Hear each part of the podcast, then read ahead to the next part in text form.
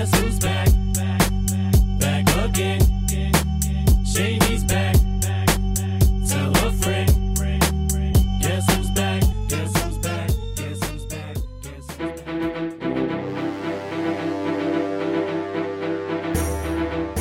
qu'il est difficile d'être le roi de la France. Tu serais pas un petit peu royal Tu serais pas de sang royal Chef Non, chef Numéro 1, j'appelle Clovis. Clovis, j'écoute. Un royaume sans héritier, c'est la porte ouverte aux fratricides et aux assassinats de couloir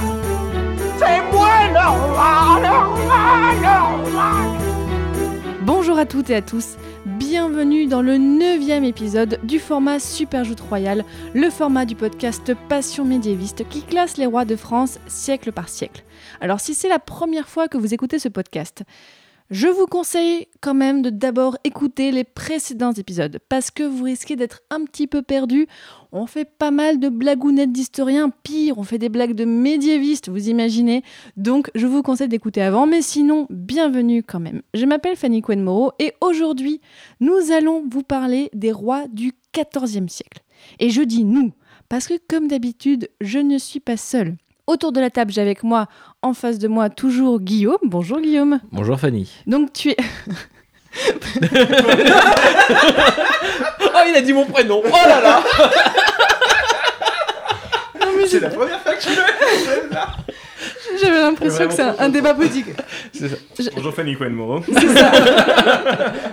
Donc euh, Guillaume, tu es docteur, oui, en histoire médiévale, spécialiste des tournois et des pas d'armes.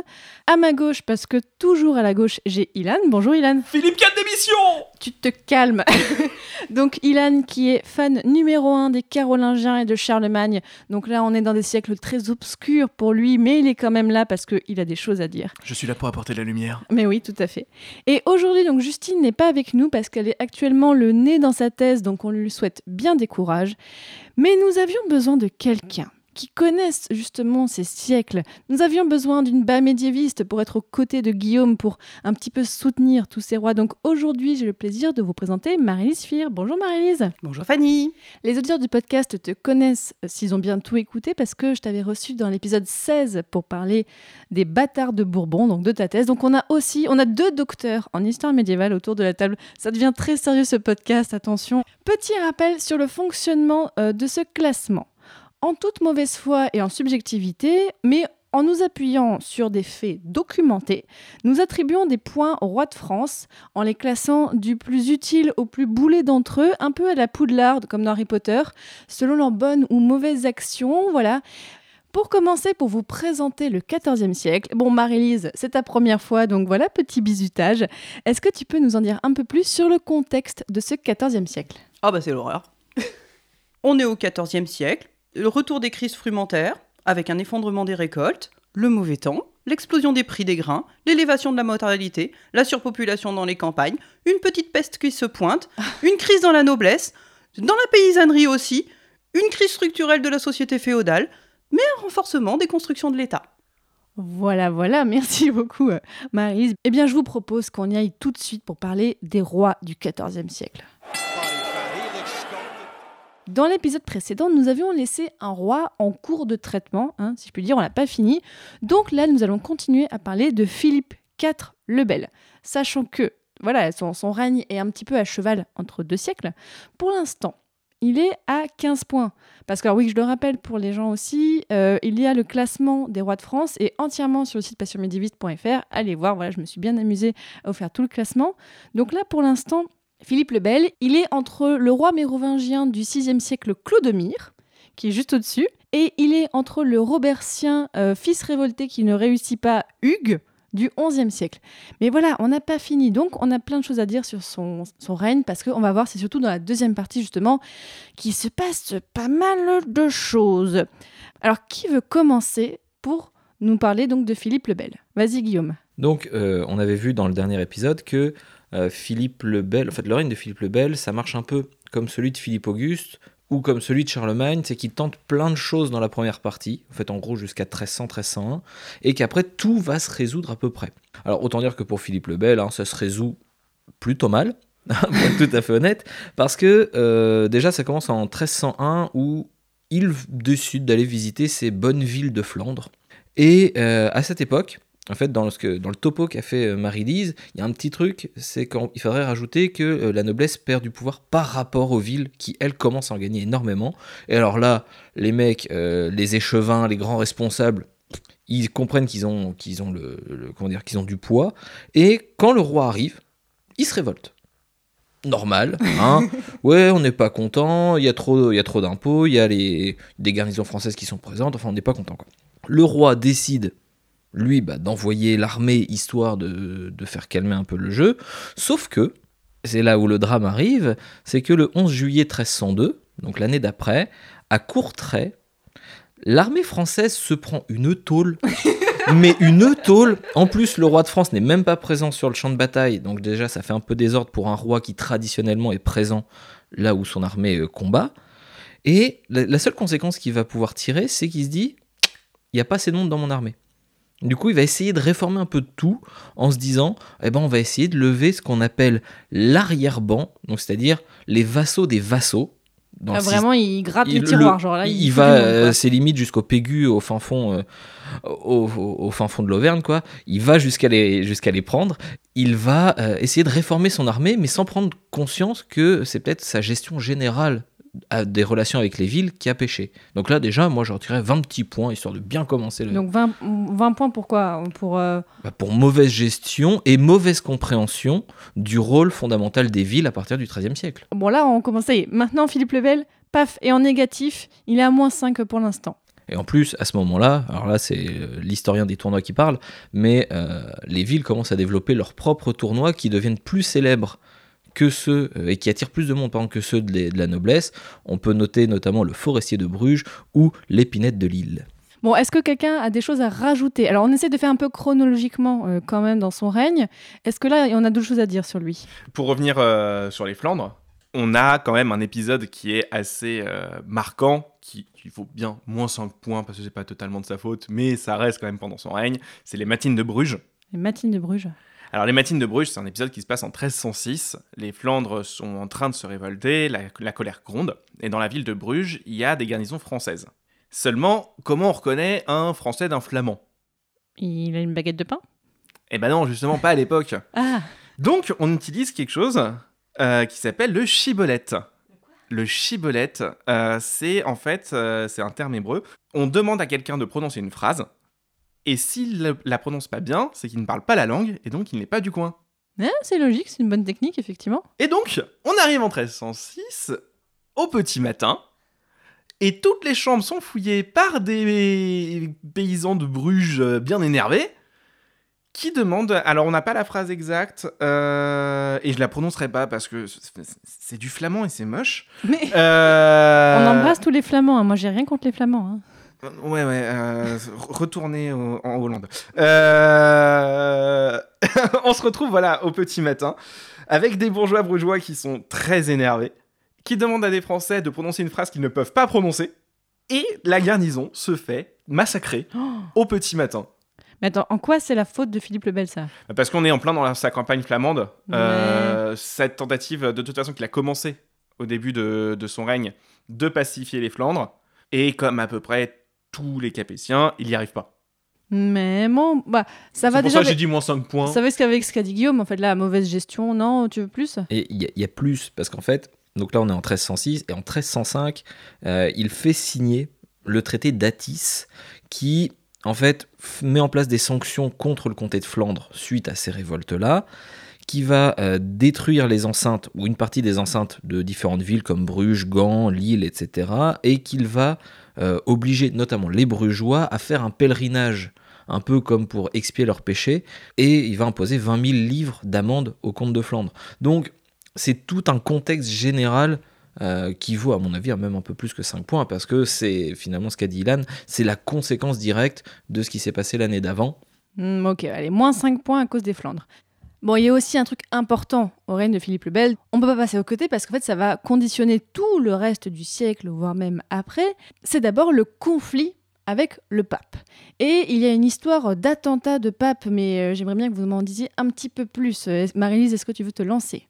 Ah, tout à fait. Donc, en fait, ce qui se passe, c'est que nous sommes en, euh, grosso modo, début du XIVe, mais ça a commencé avant. Euh, le roi de France revendique un droit de regard sur les biens de l'Église au sein de son royaume. En 1302, le pape fulmine une bulle qui s'appelle Unam Sanctam. C'est quoi déjà une bulle euh, Une bulle, c'est un texte, en fait, euh, qui émane du pape, tout simplement. Boniface VIII, donc le pape, déclare la supériorité du pouvoir spirituel sur le pouvoir temporel. Forcément, Philippe n'est absolument pas d'accord. Tu m'étonnes. Le pape le menace de l'excommunier euh, parce qu'en fait Philippe réunit un concile de- des évêques de France pour condamner le pape, qui lui-même menace de l'excommunier, de jeter l'interdit sur le royaume de France. Oh.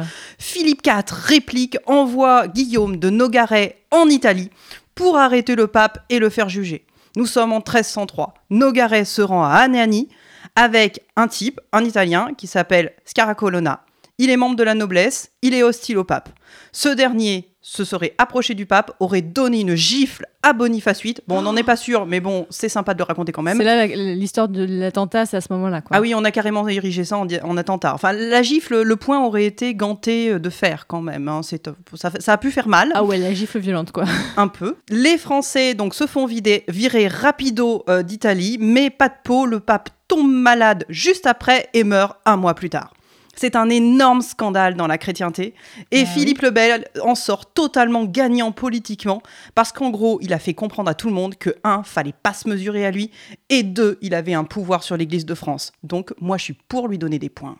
Bah, c'est fou ça. Euh, alors du coup d'ailleurs j'en profite pour faire mon point à Guillaume de Nogaret parce que oui en fait Guillaume de Nogaret alors était ni moi alors vous pouvez dire on s'en fout alors mais mais en fait j'ai fait mes études j'ai fait ma cagne euh, une partie de mes études à Nîmes et j'avais un prof d'histoire. Alors j'embrasse très très fort Monsieur Chamberedon qui est à la retraite depuis longtemps mais qui était un Nîmois et qui nous avait fait deux heures de cours juste sur Guillaume de Nogaret. Donc vraiment euh, je l'embrasse Monsieur Chamberedon et et c'est ce personnage à chaque fois, j'ai ah bah oui, vous savez, est-ce que vous saviez que Guillaume de Nogaret était un Nîmois?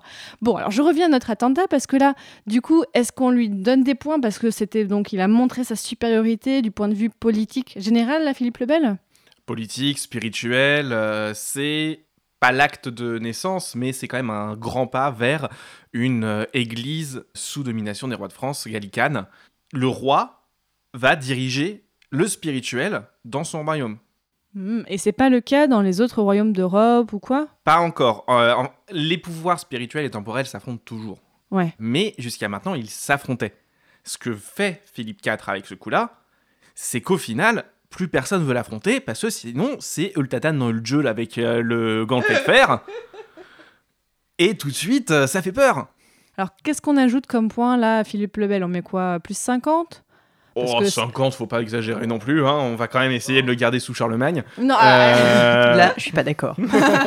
20 ou 30. Oui, 20, Allez. 20 points, c'est pas mal. Hein. Là, quand même, Bah, il, a, 25. il a quand même là mis sa supériorité sur le pape. Oui, Ouais, mais alors c'est un 25. peu compliqué parce que en réalité, c'était pas prévu.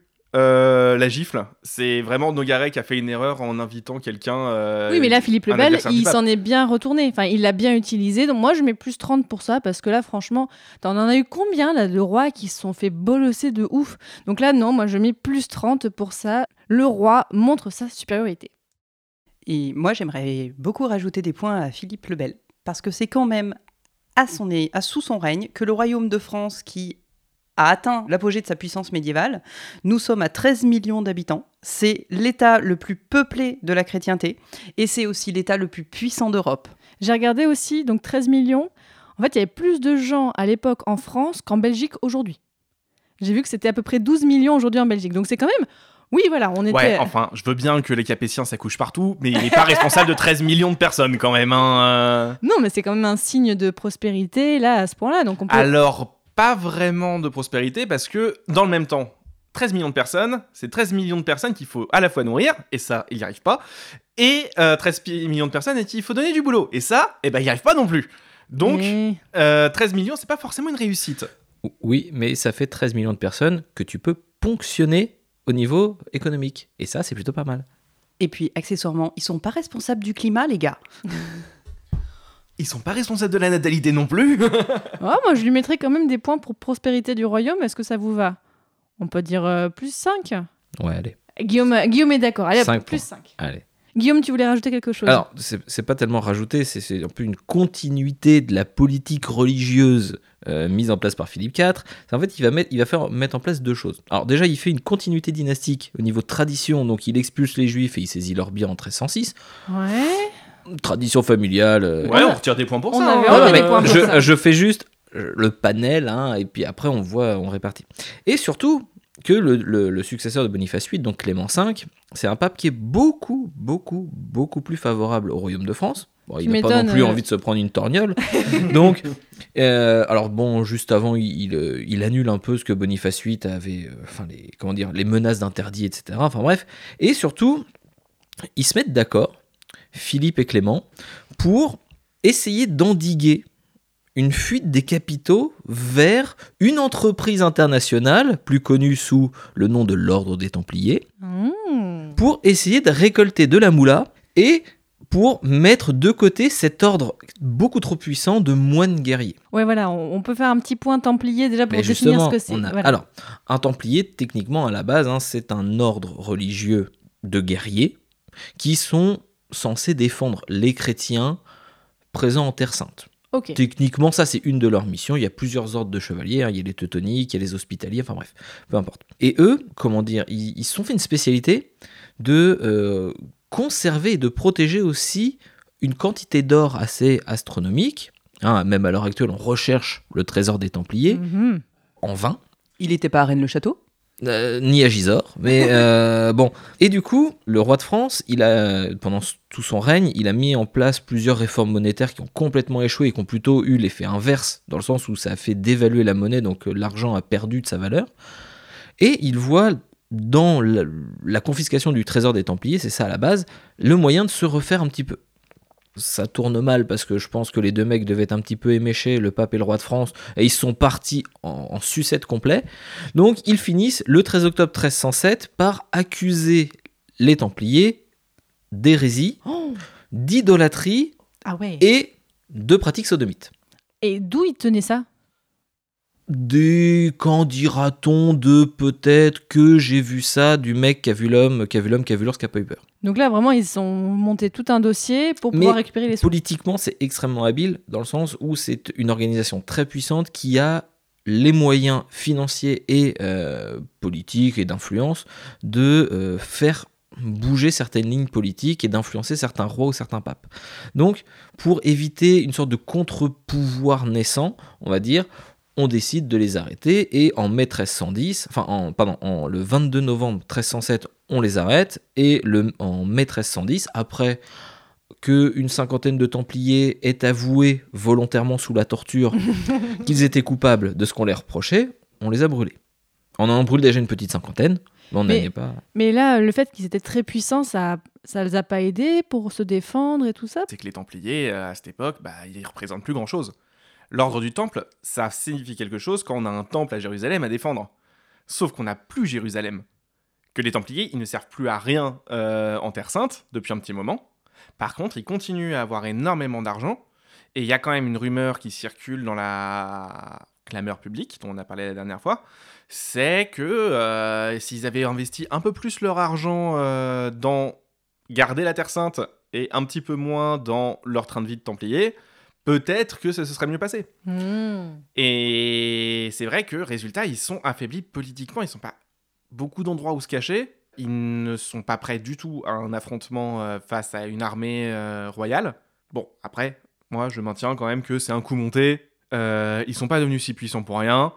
Il y a quand même Philippe le Bel qui est pas, qui est pas pour rien dans leur richesse, parce que Philippe le Bel, c'est quand même le roi du surendettement. Voilà, c'est au bout d'un moment, il essaye juste de, plan- de- de planquer euh, bah, toutes les failles de, de son, de sa gestion. Et il l'a fait avec les juifs. Donc déjà, euh, on, on est facilement sur moins 20 puntos, euh, voire moins 30, parce que là, c'est ce qu'on appelle une expulsion définitive. Ah ouais. Donc euh, il y a un arrêté, les juifs doivent partir. Et je vous parlais de Juliette Sibon, donc là je reprends ses écrits à l'épisode précédent. Ce sera en bibliographie. Et là, ça concerne 100 000 personnes quand même. hein. 100 000 personnes sont expulsées du royaume de France parce que lui, du coup, ça lui permet de récupérer des sous. On a, parlé dans l'épisode précédent de voilà le, le symbole aussi de l'expulsion des juifs. Bon, allez, moins, moins 20 points pour ça, déjà. Alors, déjà pour les juifs. Revenons là à cette histoire de Templiers. Donc, On a raconté l'histoire, donc ils sont arrêtés. Et il y a le procès du fameux Jacques de Molay.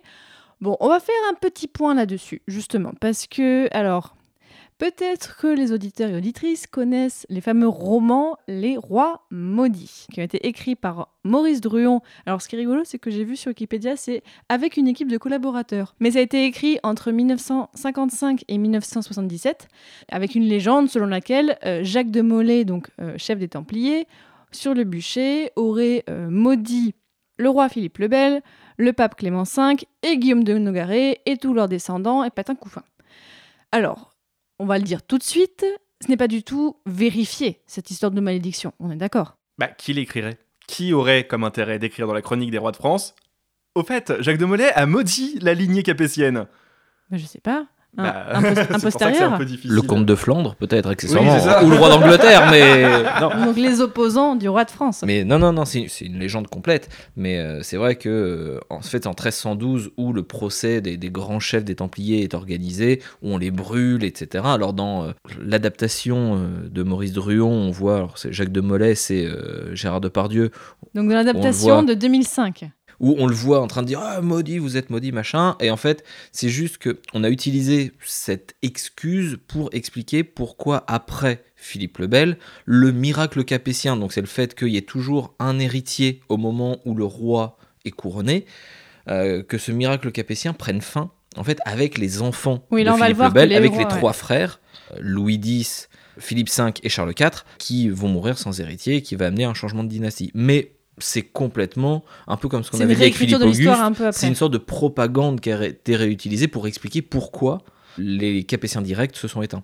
Alors j'avais vu que apparemment euh, Maurice Druon pour son roman s'est inspiré euh, d'un chroniqueur italien euh, du 15e siècle, enfin 15e 16e siècle. Alors c'est rigolo parce que euh, ce monsieur a plein plein de noms, on dirait Gandalf quoi. Selon le pays, il n'est pas appelé de la même façon. Donc c'est Paolo Emilio, c'est Paul Émile, c'est Paul. C'est Donc je trouve ça intéressant de savoir que voilà, Maurice Druon s'était inspiré d'une légende qui était quand même bon pas contemporaine mais euh, quelques dizaines d'années après quand même. Donc En Italie, contre qui on fait la guerre. hein. voilà. Donc non, c'est intéressant voilà de dire d'où vient cette idée euh, des rois maudits. Donc bon, là, donc cette histoire des Templiers, euh, on lui met des points pour ça, on lui enlève des points parce que est-ce que c'était un bon move politique?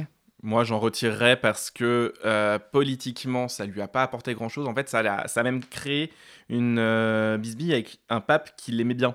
Parce que même le pape a trouvé que c'était quand même un petit peu abusé de cramer des Mais, moines comme mais ça. c'était pas en accord avec lui qu'il a fait ça? Non, pas le, pas le- l'exécution. L'exécution, il l'a fait euh, lui-même euh, décider avec un procès expéditif euh, rapidement parce que justement le pape réclamait que l'Inquisition et un prélat soient là pour un jugement dans les règles de la papauté, de la chrétienté, etc., etc.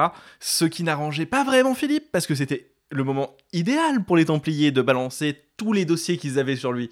Donc on se dépêche de les passer au barbecue et, euh, et résultat, il, il arrive à se brouiller avec quelqu'un qui lui était favorable. Oui. Et euh, mais du coup, cette histoire de récupérer l'argent, il a réussi ou pas? Ah bah non, non, non, non, non, à la fin, le, le royaume est toujours aussi ruiné, hein, seulement en Ah plus, ouais. ils sont le poulet grillé. Ouais, donc là, on n'est pas sur une réussite avec, euh, avec ces Templiers alors. Non, non, et puis, il, casse, enfin, au niveau de sa crédibilité, on va dire, il supprime quand même un ordre qui avait une réputation, même si elle avait perdu de l'influence, mais qui avait une réputation énormissime, notamment auprès des chrétiens.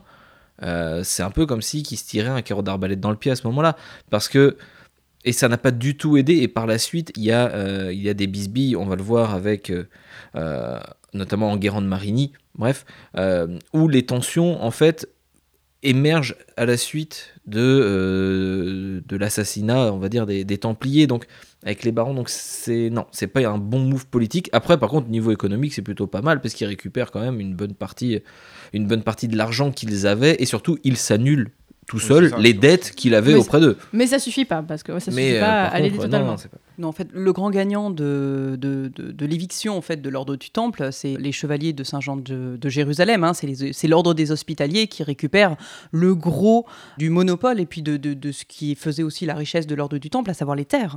D'ailleurs, je renvoie, j'avais fait un épisode sur les hospitaliers avec euh, mon invité qui s'appelait Michel, je vous renvoie vers ça. Bon, là, du coup, on fait quoi? On met moins 30 pour les Templiers? Parce que c'est quand même une grosse affaire. On parle pas, du coup, de, cette histoire de malédiction parce que voilà, on, est scientifique dans ce podcast, hein, enfin, on essaye. Donc, je vous propose qu'on mette moins 30. Bon, est-ce qu'on a quand même quelque chose euh, à rajouter pour Philippe le Bel Parce que là, euh, il, meurt, il meurt pas longtemps après.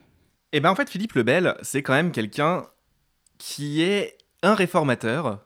On en a eu plein, des rois réformateurs. Mais lui a la particularité d'être un réformateur particulièrement nul. Et ça va créer des, des- situations totalement euh, ubuesques, on va se dire à chaque fois, mais c'est une bonne idée. Et en fait, non.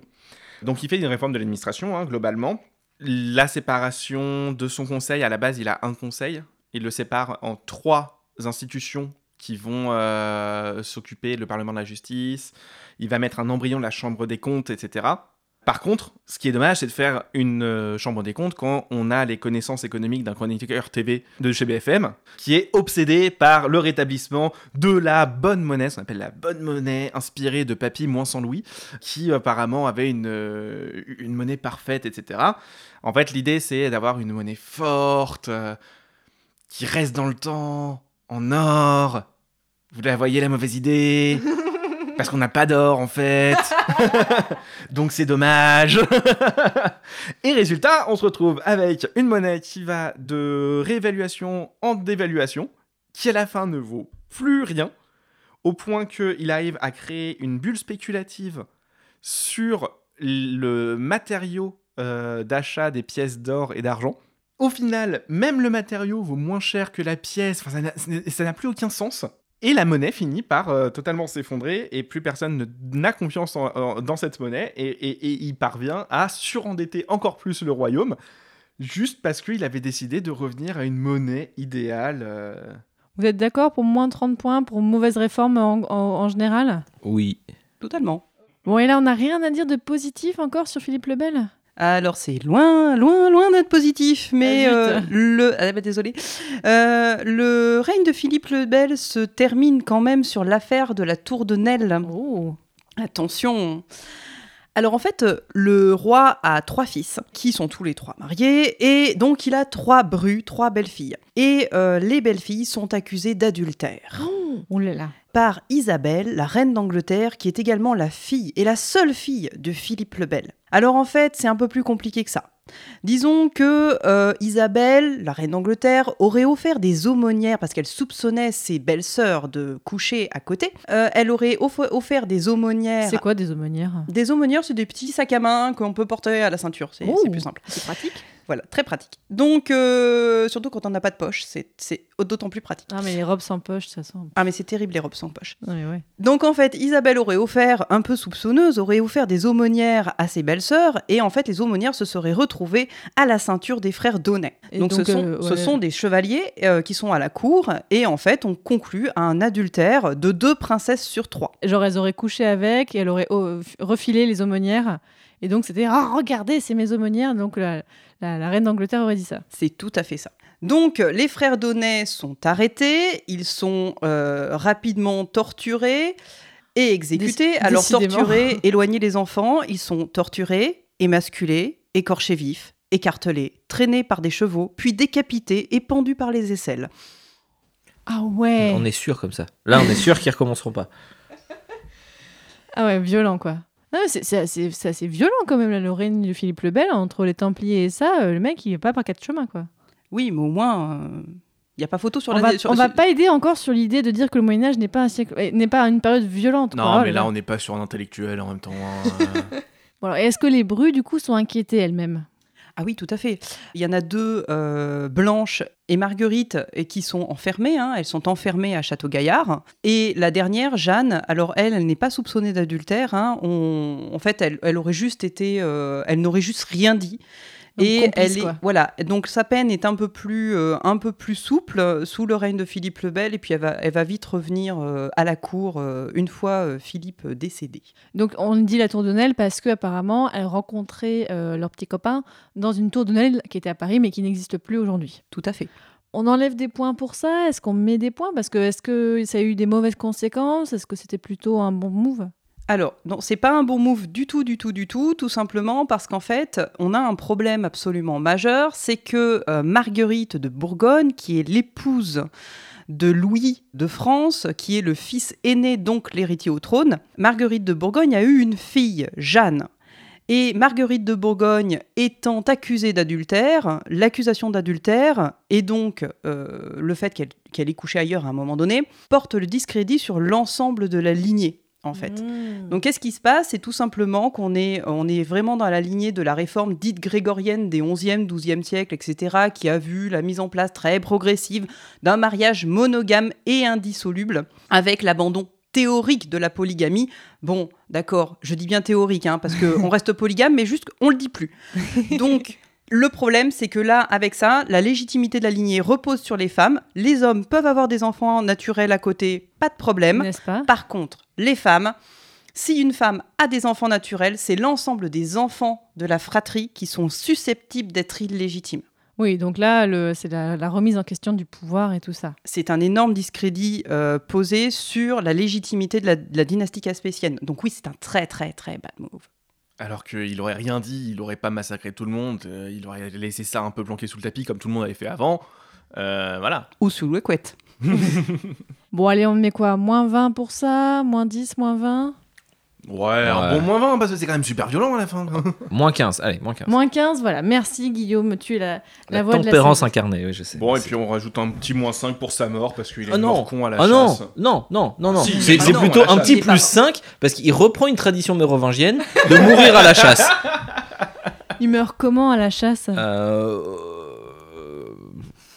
pas eu de- une flèche ou deux qui s'est perdue. Arrive. euh, Ils l'ont confondu avec un sanglier. Oui, voilà, ouais. Bon, non, je pense on va pas mettre de points juste pour ça. Bah, mort con, on a déjà retiré des, des points pour Oui. mort à la chasse, c'est pas forcément. Ouais, on en con. a déjà retiré des points, des, des, des points pour les morconnes à la chasse. Mais quand Et il se même au prenait un qui avait du mal à respirer. Hein, euh. D'ailleurs, on quand, va y quand il se revenir, prenait mais- un sanglier, oui, là c'est un petit accident, voilà. Une petite flèche qui traînait par-ci par-là, ça a fini dans le dos, bon, c'est pas grave. Ça nous fait finir, alors si mes calculs sont bons, mais je pense que oui, au pire je referai relire à la fin, ça nous fait finir Philippe Lebel à moins 70. On est à moins 70 Philippe Lebel, ça veut dire qu'il est placé, si je regarde le tableau, ça veut dire que ben il fait autant que Chilpéric Ier qui a quand même essayé de tuer tous les gens de sa famille et que euh, Louis VII le jeune qui a quand même fait le bad move du siècle en divorçant euh, d'Aliénor d'Aquitaine entre autres bad moves. Donc je pense que oui, là, il est bien placé avec les deux cocos. Non, mais elle est bien cette dynastie. mais, euh, franchement. euh. Ouais. Et puis là, Louis X, moi, il me régale. Ah, bah, Louis X. Ah, ça attendez, on y va. Et donc maintenant, on passe au fils de Philippe le Bel et on va voir qu'effectivement, comme on le disait tout à l'heure, plusieurs de ses fils sont morts sans descendants et que ça va être compliqué. Donc, Louis X le Huitain, donc qui naît en 1289 et qui règne donc classiquement à la mort de Papa en 1314, mais il ne va régner que quelques années, très peu de temps. Alors déjà, euh, Louis X le Hutin, pourquoi c'est quoi ce nom? Alors déjà, ça commence mal. Euh, le hutin, c'est un surnom qui, si on cherche dans les anciens di- de dictionnaires d'anciens français, euh, signifie emporté, querelleur, opiniâtre, qui aime se battre. Un hutin, c'est aussi accessoirement un marteau. On est mal barré. Ok. On n'est pas sur un intellectuel, encore une fois. hein. Alors qu'est-ce que vous avez à me dire euh, sur, euh, en détail sur Louis X? Alors, euh, ça a beau être le fils aîné, c'est pas le plus malin, effectivement, comme on vient de le dire, et c'est pas surtout celui qui a le caractère le plus fort, dans le sens où, dès son accession au trône, on a son oncle Charles de Valois, donc le père du futur Philippe VI, qui ouais. va prendre un petit peu l'ascendant sur, euh, sur son neveu et qui va faire un peu place nette autour de lui. Donc, c'est-à-dire qu'il va virer tous les anciens conseillers, notamment Enguerrand de Marigny. Enguerrand de Marigny qui était l'un des principaux conseillers, d'un des plus influents auprès de Philippe le Bel. Et face à cette euh, situation, face à cette éviction, eh bien, les grands seigneurs du royaume vont se soutenir, vont se soulever, pardon, euh, soutenus par le peuple, et euh, notamment ils vont refuser la hausse de la fiscalité euh, dans la tradition familiale. Et euh, Enguerrand de Marigny, qui est à la tête de ce mouvement-là, en fait est arrêté, pendu. On le laisse euh, quelques, quelques semaines au gibet de Montfaucon, Jusqu'à ce qu'il se décroche. jusqu'à ce qu'il se décroche tout seul. D'ailleurs, le gibet de Montfaucon, n'est- n'est pas très loin de là où nous sommes. Et deux autres seigneurs, Pierre de Laty et Raoul de Presles, eux sont, sont torturés mais sont relâchés. Et en fait, par la suite, euh, Louis X va dire, en fait, va, rem- va mettre en place une sorte de procès pour voir si effectivement Enguerrand de Marigny était réellement coupable, et il va dire en fait que non. Donc il va euh, absoudre en, en fait euh, Enguerrand de Marigny de ses, de ses fautes. Mais bon, le mec il est déjà mort et décroché du, du gibet, donc euh, c'est Pas Donc très là, on peut lui enlever des points parce qu'il n'avait pas trop réussi à asseoir son autorité? Ouais, puis euh, il y a d'autres raisons pourquoi on veut lui retirer des points, mais oui, oui, oui. Oui, c'est un peu une justice expéditive. Hein. euh, D'abord, Oui. euh, d'abord on tape, après on pose des questions. Mauvais début de règne. Qu'est-ce qu'on a d'autre à dire sur Louis X? En plus, bah, comme il continue la politique euh, fiscale de, de son père, il se prend une révolte de la plus grosse région à l'époque, enfin en tout cas pour, de la région qui lui rapporte le plus d'argent, soit à peu près un tiers des revenus de l'État. Donc il se prend une révolte en Normandie. Ah. Les mecs en Normandie, ils sont tellement influents, et ils sont tellement chauds patates, ils arrivent à imposer au roi ce qu'on appelle la charte aux Normands. C'est le respect des coutumes, donc des droits ancestraux. Donc c'est-à-dire que le, le droit royal est mis de côté pour le droit local, qu'en plus il doit renoncer à son pouvoir fiscal en Normandie, et il n'a pas le droit de remettre en cause à perpétuité la coutume normande. En gros, c'est la Normandie, elle veut bien continuer de rapporter de l'argent, mais elle se gère toute seule. Et le Hmm. roi de France n'a rien à dire, même s'il est duc de Normandie techniquement. Ah ouais, d'accord. Ouais, bon, là, on peut dire, allez, bah, moins 5 parce que, ouais, la Moins- Normand- Ah non, non, non, là on est sur un moins 10, moins 20, parce que c'est vraiment beaucoup d'argent. Bon, ok. Non, mais décidément, là, les sous, c'est compliqué pour les Capétiens. Ah, hein. mais euh, les derniers, c'est c'est une honte. Mais attendez, c'est pas fini. Ah, voilà. Bon, déjà, je lui mets, euh, euh, allez, moins... On a dit moins 20 et moins 20 pour la Normandie Ouais, moins 20 pour la Normandie. ouais. Ok. Ilan, tu voulais dire quoi? Bah, euh, toujours dans euh, cette mode de réussir à se mettre à dos à peu près tout le royaume. Euh, devinez où ça merde? Les Flandres! Ça faisait longtemps! Ah, Mais encore! Oh là là!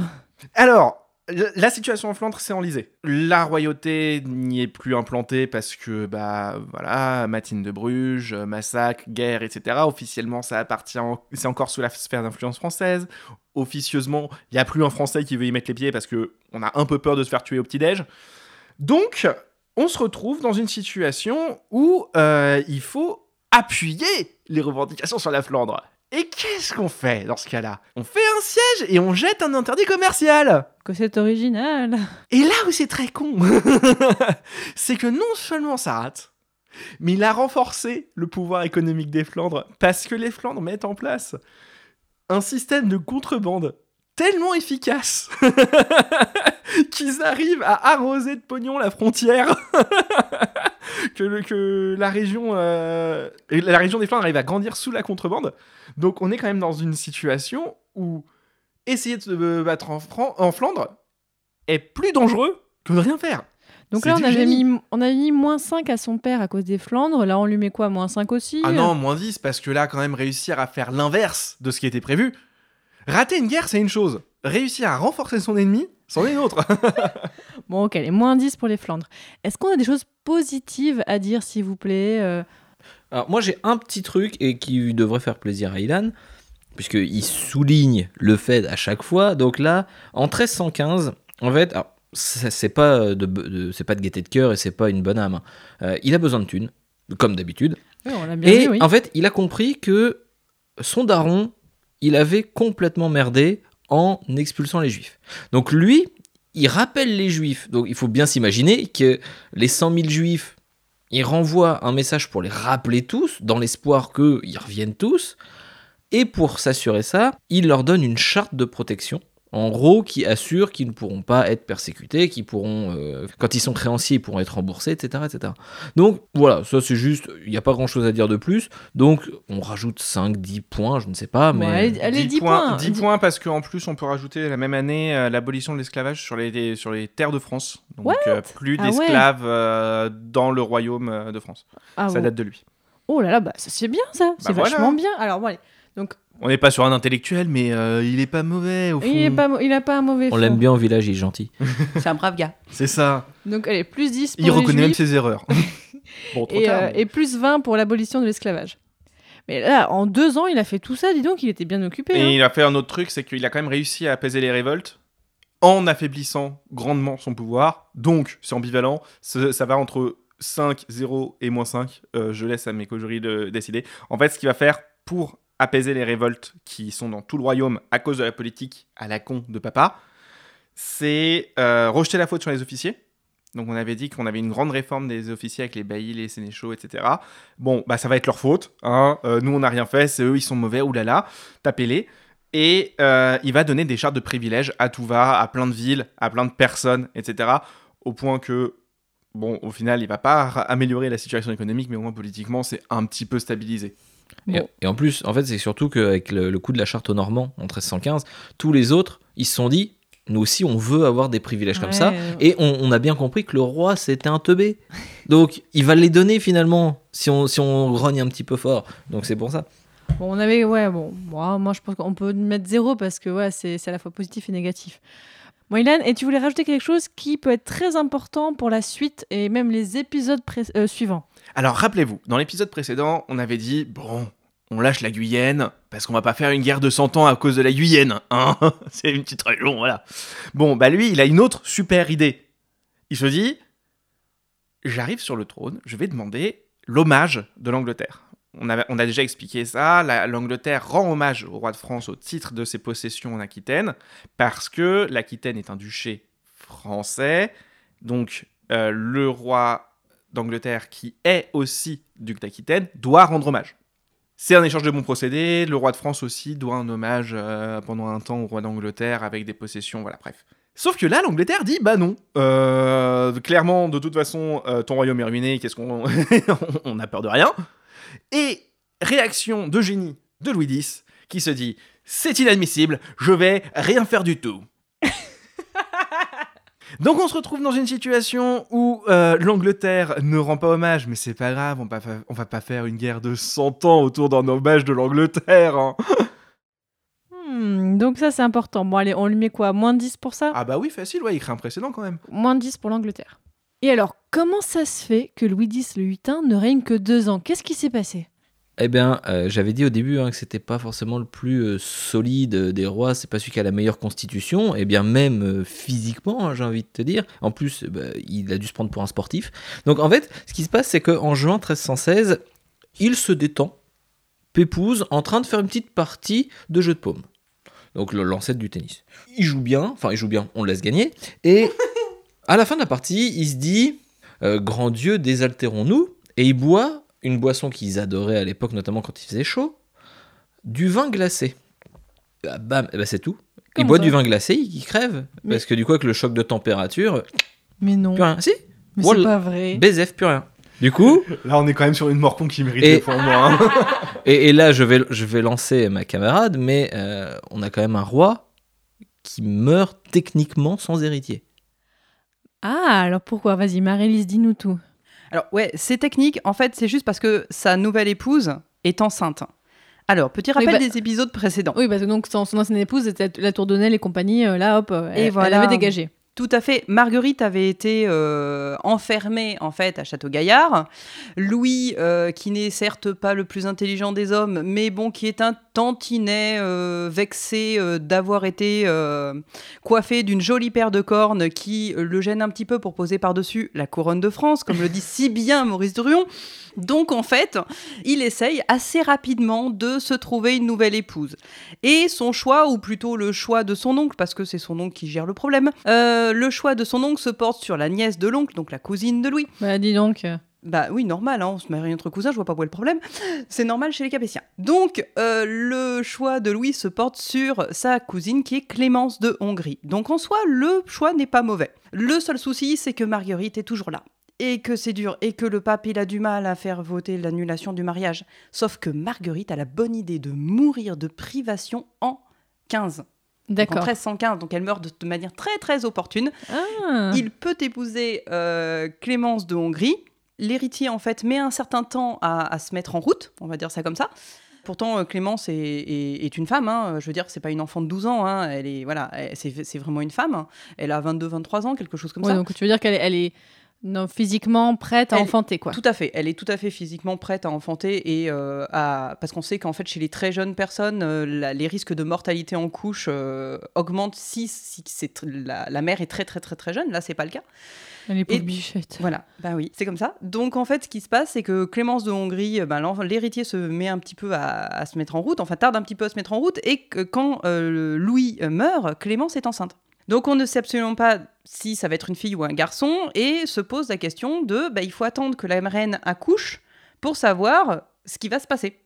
Donc on nomme un régent, Et un curateur au ventre qui en fait va veiller. Ah oui, un curateur au ventre, c'est quelqu'un qui veille sur le ventre de la reine. D'accord. En gros, c'est quelqu'un qui la suit partout pour être bien sûr que rien ne lui arrive. D'accord. Et donc finalement, elle accouche de quoi, si je puis dire, de qui? Elle accouche d'un garçon. Ah, bah alors c'est bon, c'est un, héritier. Ah, c'est super Sauf que ça dure pas longtemps. Oh non Ah Bon, bah alors déjà, on finit sur Louis X le hutin. Euh, du coup, pour, pour cette histoire de mort, c'est vrai qu'on va... C'est vraiment... On lui met moins 10 pour pas de chance, quoi. Parce que là, vraiment, il... bah. Bon, mort con, pas de chance et pas d'héritier quasiment, donc euh, ouais, Bon. 10, facile. Bah, il a pas eu beaucoup de temps aussi pour en faire un, là. C'était pas fait exprès, donc... Pas d'héritier euh, Si, il y en a un. C'est juste qu'on s- il est pas né, c'est Oui, tout. mais ça, il le sait Ah, pas encore. attends, attends. Donc ça nous fait finir euh, Louis X à moins 30. Ça fait, ça fait qu'il a autant de points que, alors, que Raoul. Rappelez-vous, Raoul, c'était un, un bosonide du Xe siècle qui, était, qui avait fini rongé par la vermine quand même. Euh, il, fait aussi il fait aussi autant que Louis III. Ah, bah, en fait, c'est rigolo parce que Louis III qui meurt à 18 ans sur un linteau de porte, en fait, là, on a un groupe à moins de 30 de morts cons. Donc, ça fait Louis X à moins 30 points. Ça fait quand même un beau groupe d'intellectuels. Ah, les mecs.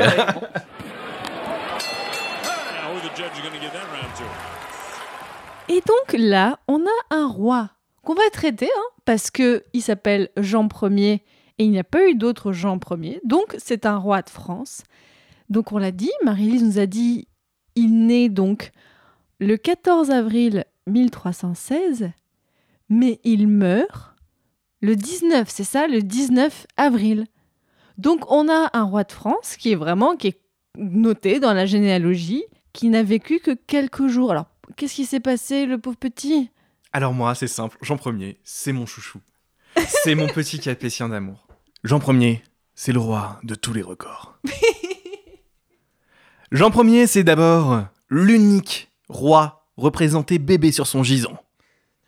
Oh On peut mettre 10 points. En plus, il est représenté avec des cheveux. Donc on revient au mythe capillaire auquel on avait déjà... euh, Mais il y a des bébés qui naissent avec des cheveux. donc Non, là, il y en a beaucoup trop. Ah bon Là, clairement, il y en a beaucoup trop. En plus, il ressemble à quelque chose alors que à 4 jours, bon, normalement, tu ressembles à peu près à un gigot. Je confirme. On a aussi affaire au seul roi de l'histoire de France qui a régné de sa naissance à sa mort. C'est pas faux, c'est pas faux, oui. Jamais ce n'est arrivé avant, jamais ce n'est arrivé après. On peut mettre 10 points supplémentaires. Il a laissé un excellent souvenir. Un si bon souvenir qu'on a un roi Jean II. En même temps, il a rien fait. Il était mignon. C'était un mérovingien, quoi, le mec. Non, parce que lui, il a même raté. Et oui, et d'ailleurs, Oui. est-ce que Jean, parce que là, du coup, c'est la première fois qu'un qu'un roi de France va s'appeler Jean, ça sort d'où ce nom? C'est quoi? Alors ça, aucune idée. Alors, on n'a pas Justine, on n'a pas Justine autour de nous pour nous aider pour le stock C'est c'est vrai que c'est une, nou- une nouveauté euh, au niveau de- du prénom, mais il y, a- il y a eu d'autres gens dans les, dans les familles, etc. C'est un prénom qui est pris pour les deuxième, troisième enfants, mais euh, alors peut-être que ça prédestinait à, euh, on va dire, un destin funeste pour, euh, pour cet Mm. enfant, mais euh, bon, Ouais, Marie-Lise, oui. C'est juste qu'en fait, Jean, euh, alors euh, même si on pourrait euh, poser des hypothèses sur les, les, euh, les- les parrains éventuels, etc., etc., euh, Jean, c'est c'est un prénom extrêmement commun en fait à cette époque. Euh, ça fait partie, donc on a vu qu'il y avait eu une, un- une diminution du stock onomastique euh, Des noms possibles, ouais. des noms possibles à la, à la fin du Moyen Âge et donc Jean fait partie des principaux noms au- euh, donnés au fait partie du bloc des principaux noms masculins donnés aux enfants. Bon, enfin, après, il avait quand même son oncle, futur héritier, qui, en, en- en tant que régent, on peut se dire qu'ils se sont dit que c'était pas vraiment la peine de se creuser la tête. Ça durait pas assez longtemps pour trouver un prénom. hein. Bon, moi, je vous propose qu'on mette zéro à Jean Ier, parce que voilà, on, on avait déjà fait ça. Il a non, est c'est outré- hors de question. C'est hors de question. Euh, parce que moi, j'ai pas fini. Après lui, le déluge. Après, après Jean Ier, plus rien ne va. C'est le seul roi à ne pas s'être conduit comme un goujat complet euh, dans son couple. Mais non, mais on peut pas faire Il a ça. pas eu de couple. Donc, C'est pas un goujat. donc du coup, c'est bien ce qu'Hélène c'est bien ce qu'Hélène est en train de dire. Et 10 points, parce que c'est le meilleur des Capétiens. Lui, il est conscient de sa place. Donc je vous propose qu'on mette juste zéro à Jean Ier le posthume. Ben, il rejoint une liste. On a beaucoup de gens à zéro dans le classement. Genre beaucoup. Parce qu'on a quand même, par exemple, euh, Philippe, le Capétien, qui était petit ange parti trop tôt parce que tué par un cochon. Ah bah. On avait aussi le, mérovingien Childebert II, donc là un roi du VIe siècle, qu'on avait noté comme personnage secondaire de sa propre vie. Euh, voilà, donc on a pas mal. Donc il, va, il, re- il rejoint cette longue lignée de rois de France à qui on a juste mis zéro point. On passe à Philippe V le Long. Alors Philippe V, là on en est où dans la généalogie? C'est un des fils de, France, de Philippe le Bel? Ah, tout à fait. C'est Voilà. un. En fait, c'est le deuxième. C'est le puits né, donc le deuxième né. D'accord, donc là, il est né en 1293. Il règne donc bah, à la mort de son neveu, donc de son neveu Jean Ier. Donc il règne Mort de malencontreuse. voilà, hein. il règne de 1316 à 1322. Ouh, on a un règne, oh là là, attention, en quelques années de plus. Donc Philippe V le Long. Alors déjà, pourquoi il s'appelait le Long? Parce qu'il était grand. Ok, voilà, c'est bien. c'est pratique au moins. Alors qu'est-ce qu'on a à dire sur Philippe V? Euh, alors, bah, on, a, on a à dire plusieurs choses. Déjà que son règne commence euh, mal, dans le sens où il est accusé sans preuve, certes, mais accusé euh, pendant un temps de la mort de son neveu Jean, parce que on trouve quand même que c'est un, une coïncidence assez grande que bizarrement le petit meurt et que lui qui était régent accède au trône. Et en plus, euh, alors là, on va dire que euh, niveau euh, fidélité familiale, si on peut lui retirer des points de ça, c'est qu'en fait, il se fait, il fait reconnaître sa légitimité à régner à la place de sa nièce, Jeanne Ier de Navarre. À savoir qu'à l'époque, ce qu'on entend souvent parler de la loi salique qui fait que, ce sont, que le pouvoir ne peut passer que par les hommes, ne- n'est pas mis en place en France. Donc en fait, techniquement, théoriquement, on l'a bien vu avec Blanche de Castille, ou etc., une femme est capable de régner. Oui, Alors, soit même, en oui. régence, soit, enfin peu importe. Et lui, en fait, ce qu'il a fait, c'est que Jeanne Ier de Navarre, donc qui est la fille de, qui est une fille de Louis X, qui normalement, c'est donc sa nièce, aurait dû potentiellement hériter du trône, eh bien, euh, Mais c'est la fille. c'est de- la fille de Louis X le Hutin. Mais c'était la fille de une des femmes qui avait euh, été fait l'adultère, donc où il y avait du coup là, ce que Voilà, tout à l'heure Marie-Lise, la- le soupçon d'adultère. Donc en fait Voilà. là, le manque de légitimité. C'est exactement ça. Donc il joue là-dessus pour dire, bah non, le pouvoir peut pas passer par, euh, par cette fille-là, qu'on ne sait même pas si elle est vraiment légitime.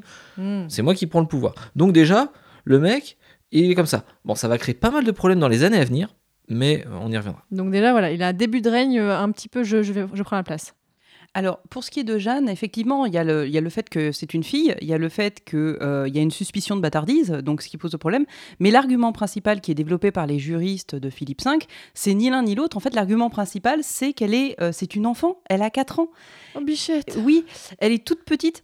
Et donc, du coup, ils ont, en fait, ils ont peur d'une trop longue régence. Et c'est pour ça que les barons cèdent. C'est-à-dire qu'en fait, ils, ils se disent 4 ans, ça veut dire régent. Et euh, alors, l'avantage, c'est qu'en fait, Philippe, euh, Philippe euh, euh, au début, il y avait un, accord avec, euh, avec la parenté de Jeanne en se disant non, non, mais en fait, je vais pas prendre le pouvoir et tout. En fait, il le prend.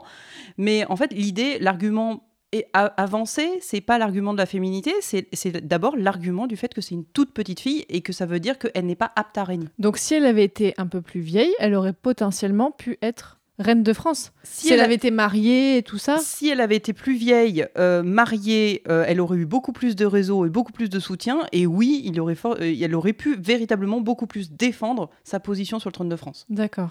Enfin, mine de rien, euh, on dit que ça va avoir des problèmes, ça va créer des problèmes ensuite, ça crée des problèmes dès le départ. Parce qu'on est quand même face à un roi qui Philippe se, V, ouais. se fait victimiser dès son sacre, parce que les autres, ils pouvaient pas venir, ils avaient révolte. Encore Les barons ne se sont pas pointés à son sacre, parce qu'ils étaient tous repartis chez eux, préparer leurs armes pour pouvoir massacrer le roi. Mais c'est trop triste, genre tu fais une petite fête pour ton sacre et il y a personne.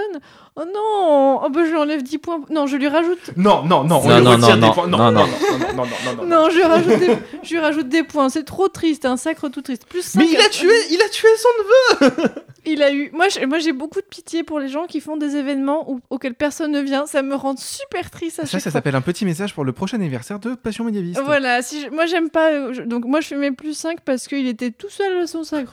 C'est les 10 points petits chatons. C'est ça, point petit chaton, tout et puis, pour en revenir avec cette histoire avec Jeanne, il y a aussi le fait que au niveau de la lignée, en fait, lui était euh, plus en lignée directe avec Saint Louis, qui reste un ancêtre euh, essentiel, avec Louis le Prud'homme, que euh, Jeanne, parce qu'en fait, lui, du coup, euh, il était là euh, deux générations après, tandis que Jeanne, c'était la troisième génération. Je- Donc, je- il y avait on mettra un arbre généalogique, je le dis à chaque fois vraiment euh, sur le site passionmédivis.fr, je fais un article pour chacun des épisodes du podcast, vraiment n'hésitez pas à aller voir et je mettrai bien un arbre généalogique que vous pouvez suivre en même temps. Bon, donc là ça veut dire que donc début de règne, un petit peu cafouillage parce que ok c'est Jeanne finalement non, bon là on met pas de points parce que finalement c'était mieux pour la, la stabilité du royaume que lui prenne directement. On a mis plus 5 pour point petit chaton. Qu'est-ce qu'on a à dire ensuite sur Philippe V le long? Alors moi, j'aurais des points à lui octroyer, tout simplement parce qu'il fait élire un pape de force. Comment ça? Et si. Alors, petit rappel, euh, Clément V meurt en 1314. Donc le pape, oui. Le pape meurt en 1314. Il y a une réunion du conclave. Le conclave, c'est la réunion des cardinaux qui se réunissent ensemble, plus ou moins enfermés. Et bref, il y a une réunion du conclave. Les cardinaux n'arrivent pas à se mettre d'accord. Ils sont divisés en plusieurs factions. Et en fait, ils n'arrivent pas à se mettre d'accord sur l'élection du pape. Ça traîne, ça traîne, ça traîne, ça traîne, ça traîne tout le long du règne de Louis X. Bref, deux ans plus tard, en juin 1316, on en est toujours au même point. Philippe se dit que ça suffit, il convie les cardinaux à Lyon pour qu'ils prient pour que l'âme, euh, pour en fait du de son frère. Et une fois qu'ils sont tous réunis, il les enferme dans Oh l'église en leur disant qu'il ne les libérera que quand ils auront élu un pape. Les cardinaux résistent, pas longtemps, faut pas pousser, puis ils finissent par céder. Et ils élisent, en le 7 août 1316, ils élisent le cardinal Duez, qui est élu donc sous le nom de Jean XXII. Donc, la légende rapportée par Maurice Druon dans Les Rois Maudits, c'est qu'en fait, le cardinal aurait faim d'être à l'agonie pour se faire élire et que finalement, il aura mené la vie dure pendant 18 ans. D'accord, mais là, en quoi c'est un bad move euh, qui les fait élire un, un pape de, de force? Ah non, c'est pas un bad move, au Ah non, contraire. parce que tu disais octroyer. Ah non, Ah je, lui, c'est- je lui donne des points D'accord, parce qu'en oui, fait oui. c'est pas un bon move du tout. Il suit la lignée de papa qui avait littéralement marché, enfin qui avait pris, euh, euh, qui, fait- avait, qui avait bolossé le, le qui pape. avait bolossé on- littéralement on le pape. il comme fait ça la ici. même chose. Ok, allez, on met plus 10 pour ça. D'accord, il est déjà à plus 15. Hein. Oui, Guillaume. Alors, moi, je veux lui retirer des points parce que, en fait, il, donc on dit qu'il se place dans la tradition euh, de son père là d'aller euh, d'aller bolosser du pape, enfin de, de- du cardinal, etc. Mais il a exactement le même rapport que son arrière-grand-père Saint Louis avec la croisade. Si vous voulez euh, vous rappeler et avoir, si vous avez la flemme d'écouter celui d'avant, l'épisode d'avant, Mais il était trop Ah, bien un pourtant. alors. oui, non, mais il était excellent. mais euh, c'est surtout que on avait dit que Saint Louis, hein, euh, fort de, de sa ferveur chrétienne, euh, se lance dans deux croisades qu'il rate complètement et il meurt même en croisade. Eh bien, Philippe V, on a justement un moment Jean 22 pour un peu affirmer sa place, qui se dit les potes, si on serait organisé une petite croisade peinard, on part tous euh, d'Italie, on va direction Jérusalem. C'est une colo en fait. Ouais, c'est une colo. Euh, Philippe V qui dit Ouais, non, mais j'ai aquaponé, mais par contre, je t'envoie des copains. Donc, il envoie des hommes et des navires qui sont détruits au large de Gênes. Bon, Ah merde. chais. Et ensuite, en 1320, il se dit Ah, j'ai bien aimé le concept de la croisade des pastoureaux. Vous savez, les, les espèces de paysans qui Ah oui, sont allés vrai. libérer, euh, enfin, qui, qui s'en sont pris aux nobles, et qui. Enfin, voilà. Et il décide d'utiliser des anciens soldats qui ont été démobilisés euh, dans les campagnes de Flandre pour relancer un petit projet comme ça qui finit en grosse vague d'anti-judaïsme euh, Oh, et menace. Et les mecs, ils vont même jusqu'à menacer les places fortes du royaume. Donc, c'est-à-dire ceux qu'il a incités à partir en croisade sont en train de le menacer lui. Donc, Mais là, on est quand même sur une lignée de gens qui n'arrivent pas à gérer d'autres gens. quoi. Attends, parce qu'en plus, il les prend, il leur dit les mecs, vous êtes en train de pédaler dans la smoule, je vous envoie en Espagne, histoire d'aller taper du mort, Ouais. et, et les mecs, ils y vont pas. Il n'a aucune autorité et il a le même relation que son arrière-grand-père à la croisade. Bon, on va dire Aldo. Moins 30. Moins 30 carrément, vous trouvez pas que c'est un peu trop? Ah Alors non, non, parce que euh, faut quand même voir que les vagues d'antijudaïsme là, qui arrive avec euh, la croix des, des pastoraux, il y est pour beaucoup.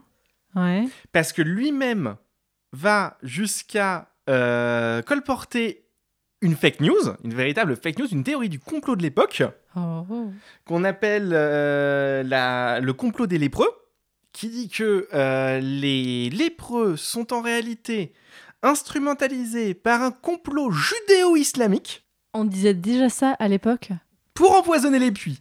Mais non. Et ce ça, qui va quand même mener à des pogroms. hein. Oh et ça va même plus loin, parce qu'en en 1321, il émet un édit qui affirme que tous les preux reconnus coupables d'empoisonnement et brûlés, et ces biens sont confisqués. Mais c'est tellement coup, trop spécifique. En plus, non mais du coup, en plus des juifs qui se prennent des pogroms, qui se prennent des massacres dans la tronche, il y a les lépreux qui n'ont rien demandé et qui se font tabasser et brûler pour rien. C'est vraiment. On revient sur. C'est pas un intellectuel. Voilà, moi, je vais bien lui mettre moins 30 pour ça, parce que moins 30 pour mauvaise autorité et persécution indirecte.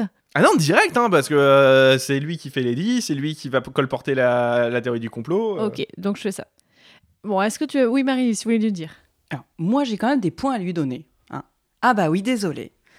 Tout d'abord, les points famille. Hein, parce que déjà, primo, le mec est quand même un mec vachement sympa.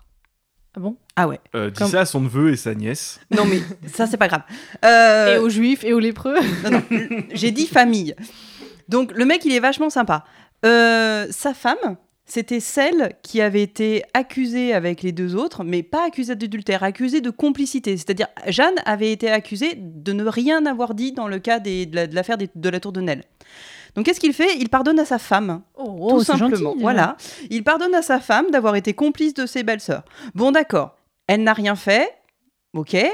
Et puis en même temps, il n'a pas trop le choix. Il se retrouve avec une couronne sur la tête et pas de fils à l'horizon. Autant se remettre au boulot rapido pour Oui, essayer que- d'assurer la succession. Oui, il n'allait pas perdre de temps à hop, annuler le mariage, c'est long de demander la durée du mariage. Voilà. Et donc déjà, premier, il est sympa quand même. Il a pardonné à sa Il n'a femme. pas le choix. Non, mais quand même, il lui a pardonné. C'est quand même sympa. Mais Et il y a deux- pas- il y a rien à pardonner. Il aurait pu la faire assassiner discrètement, clairement. Non, hein. il pouvait pas. Ouah. Non, il pouvait pas. Parce que, euh, pa- parce que euh, de toute façon, il faut aussi retrouver. C'est c'est pas juste trouver une femme. C'est pas juste aller dans la rue, prendre la première PQ qui arrive. faut quand même trouver quelqu'un qui a son rang. Il est roi de France. Ouais, c'est vrai. Il peut pas épouser Clémence de Hongrie parce que c'était la femme de son, de, Bon, de ça, son frère. ça se fait. Ah non, ça se fait ah pas. non, non, ça fait, Ah non, ça se fait pas. C'est de Là- la- là, là, c'est non, de- ça se fait c'est de pas. l'inceste en fait. Maintenant, ça se fait plus. Bon, d'accord. Bon, alors du coup, qu'est-ce qu'il fait une fois que bon, il lui a pardonné? Est-ce qu'ils arrivent à faire des enfants? Alors oui, ils arrivent à faire des enfants. Le problème, c'est que bon, ben, il reste que des filles hein, quand, euh, quand Philippe le. Décidément. Ah non, mais non, ils sont pas doués. hein. Et donc là, on peut mettre Bah, après, 10 points c'est gros C'est pour avoir bien. éloigné une fille de, de, de- Mais de la couronne et n'avoir eu que des filles derrière. J'avoue, j'avoue. moi- Absolument pas d'accord. Ah. Parce qu'entre temps, il a quand même eu des garçons. Le seul problème, c'est que il serait le père d'un enfant illégitime. Oh Et là, messieurs, dames, on inaugure une nouvelle typologie de points dans ce podcast parce que clairement, voilà, Marie-Lise, je rappelle, a fait une thèse sur les bâtards de Bourbon. Et donc là, je te vois venir avec ton grand sourire. Tu veux lui donner des points pour bâtard. C'est ça? Tout à fait. Donc en fait, il serait, et je bien dit, il serait, parce qu'en fait, on ne sait pas trop si c'est de lui ou de son frère cadet, mais il serait le père de Thomas de la Marche, qui, en fait, euh, il aurait eu une, avec une femme nommée Béatrice de la Berruère. Et Thomas a quand même été gouverneur d'Auvergne, du Bourbonnais, du Berry et du Mâconnais. Donc, Oui, ça donc, en euh, jette un tout petit peu. Donc quand même, on pourrait lui donner 10 points rien que pour fait de bâtardise. Mais- Non mais- mais... attends, on va pas commencer à donner des points parce que il a supposément laissé traîner sa quenouille dans n'importe quel lac. Euh, là, on est quand même sur une situation où on va lui donner des points pour avoir Ken. Ah bah, à ton avis, pourquoi est-ce qu'on l'appelle Philippe V le long? Non, mais non, non, non, non, non. Ta, ta, ta, ta, ta, ta. On se calme. Il y a des, il y a des enfants qui écoutent ce podcast. C'est Il y a vraiment des une hypothèse enfants que j'ai qui- lue. Il y a des enfants qui écoutent ce podcast. Je suis désolée pour les parents. Bon, mais on va mettre des points bâtards parce que voilà, moi, moi, je, j'ai, j'ai Des fait- points de bâtard, ça correspond bien au capéchien au final. hein. Ah, voilà. Bon, on va lui mettre plus 5 pour bâtard. Mais moi, vraiment, je suis d'accord avec l'argument de ouais, il a quand même eu que des filles légitimes alors qu'il a écarté une fille. Moi, je dis moins 5 pour ça. Mais non, mais c'est juste que le, le sort, c'est un... Gros non, chais, le sort, c'est juste retourné contre lui. bah oui, ouais. bah voilà. C'est, c'est gros mo- chais, moins gros karma. pour- euh, moins c'est pas de sa faute. C'est les points karma là qu'on enlève. Même si avoir des filles, bien sûr, c'est pas un problème, mais voilà, comme euh, la France voulait que des hommes et tout ça. Ah ben, à partir de cette époque, pour un roi de France, avoir que des filles, ça commence à devenir sérieusement un problème. hein. Bon, ok. Bon, là, donc, il a que des filles. Alors, est-ce qu'il y a d'autres choses à dire sur le règne de Philippe V le Long? On peut déjà lui donner 5 points euh, historiographie. On lui doit une tentative, bon, échouée parce que ça reste un capéchien, euh, de normalisation des poids et mesures. Et Mhm. franchement, quand on fait de l'histoire, ne plus avoir à s'emmerder avec des tableaux de comparaison entre euh, la, la coudée parisienne et euh, la coudée lyonnaise, et bah c'est gentil. Franchement, je mets 5 points. Gentil pour les historiens. Oh, le mec, il a fait un truc qui intéresse personne, mais tu lui mets 5 points. Alors moi, je lui retire 5 points parce qu'il a essayé de confisquer aux Normands la charte aux Normands et il a foulé aux pieds les décisions de son frère. Mais est-ce qu'il a réussi? Non, parce qu'il s'est pris une révolte dans la tronche. Bah alors, on lui enlève Parce pas ça, des points. ça reste un capétien. Enfin, Bon, bah moi- si, on, re- on retire des points pour avoir encore foiré un truc. Bah, pff. Bah euh, oui, au bout d'un moment, on va pas faire avec les, comme avec les mérovingiens pour tout le monde. Hein. Bon, moi, je mets déjà plus 5 points pour les mesures. Effectivement, on peut, voilà, on peut lui. Mais euh, moi, non, mais là, les Normands, c'est bon, il a juste foiré. Tu voulais dire autre chose, Alors euh, oui, Guillaume? je veux, euh, du coup, un peu comme son frère, euh, il rappelle au roi d'Angleterre que c'est lui son seigneur. Le roi d'Angleterre l'ignore une première fois, deux, trois, quatre fois. L'autre, le Il- roi de France, ordonne au roi d'Angleterre de venir lui donner, lui faire un hommage perso, mais c'est c'est même pas l'hommage, c'est même pas l'hommage de base, c'est vraiment personnalisé envers lui. Et le roi d'Angleterre dit non. Donc là, vraiment. Ah bah il a aucune autorité sur il ses ghost, seigneurs, il- sur ses, sur ses vassaux. Le roi d'Angleterre ghost totalement le roi de France. En fait, c'est encore pire. Il crée un incident diplomatique en étant un gros forceur. Oh là Parce là. que l'Angleterre avait accepté l'hommage simple, qui est normalement l'hommage rendu par. bah, Voilà, c'est quand même le roi d'Angleterre. On va pas trop forcer la mule. Euh, on donne un hommage simple au roi. C'est parce que il a voulu imposer son autorité et forcer comme un gros porc parce que euh, vas-y, viens, c'est qui le papa Donc on lui met moins 10 points pour forceur avec l'Angleterre, ça vous va? Si vous voulez lui mettre des points positifs, il a réussi un truc, il a calmé les Flandres, hein, il a abandonné la situation. il a dit bon bah tant pis. Bon, on peut mettre des points pour ça, hein, quand on a vu euh, comment euh, ses frères. Non, non, on lui retire. Non, on, on- on, on met peut- rien, on met ne rien, peut on met pas rien. mettre des points pour ratage. Ça, ça suffit maintenant. Mais il- pour pragmatisme. non, là c'est du ratage. C'est à Bon. lui les Flandres. Bon, là, on, on met rien de plus. Est-ce qu'on a quelque chose à rajouter sur Philippe V Bah, juste peut-être sa mort. Hein. ah, ah oui, alors Euh, du coup, il meurt quand même au bout de quelques ans de règne. Qu'est-ce qui se passe là? Euh, bah, en fait, il se reprend un coup du karma euh, parce que euh, il était hypochondriaque, donc il a fait punir euh, tous les lépreux et il meurt quand même de maladie, dysenterie et fièvre. Moi, je trouve ça beau. Et qu'est-ce qui lui est arrivé pour qu'il meure de ça? Bah, dysenterie. euh, Bon, tu sais, c'est ça là. hein, euh, euh, c'est les Capétiens quoi. Ils ont plus les bains. Voilà, donc bon, euh, dysenterie plus fièvre, euh, chais. Bon, moi, je vais pas lui enlever des points pour ça. Et donc là, on finit euh, Philippe V le long à moins 20. Ce qui, ça va, il se place pas trop mal. Il y, a, il y a- il y a plein de Carolingiens hein, qui ont eu un moins 20, je tiens à le dire. Il y a euh, Carloman Ier, on avait mis échec général. On avait mis Charles de Le Chauve, un très mauvais père. On avait mis euh, Louis V qui est mort d'une chute de cheval et d'une partie de chasse alors qu'il avait toutes les cartes en main. Ah, bon, voilà, il a les ventres mous. C'est clairement ventre mou de notre tableau. Ouais, enfin eux au moins ils ont réussi deux trois trucs. hein. Là c'est vraiment un ratage complet. On aurait pu lui retirer beaucoup plus de points. Ouais, bon allez, moins 20 pour Philippe V. On passe maintenant à Charles IV le Bel, qui est donc le troisième fils de Philippe le Bel.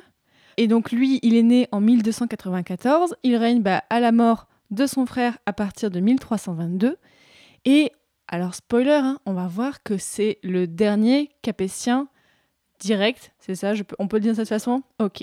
Alors Charles IV le Bel, euh, lui, il était beau comme papa, c'est ça? Pourquoi il s'appelait comme ça? Ouais, c'est ça, ouais, c'est parce que c'était un bel homme, euh, un jeune, euh, jeune homme, bel homme. euh. C'était surtout le surnom qu'on donnait à peu près à tout le monde quand on n'avait pas de surnom à donner. Et là on n'a pas de surnom à donner. Bon, Ou alors d'accord. ça va de partir sur le débile, l'incapable.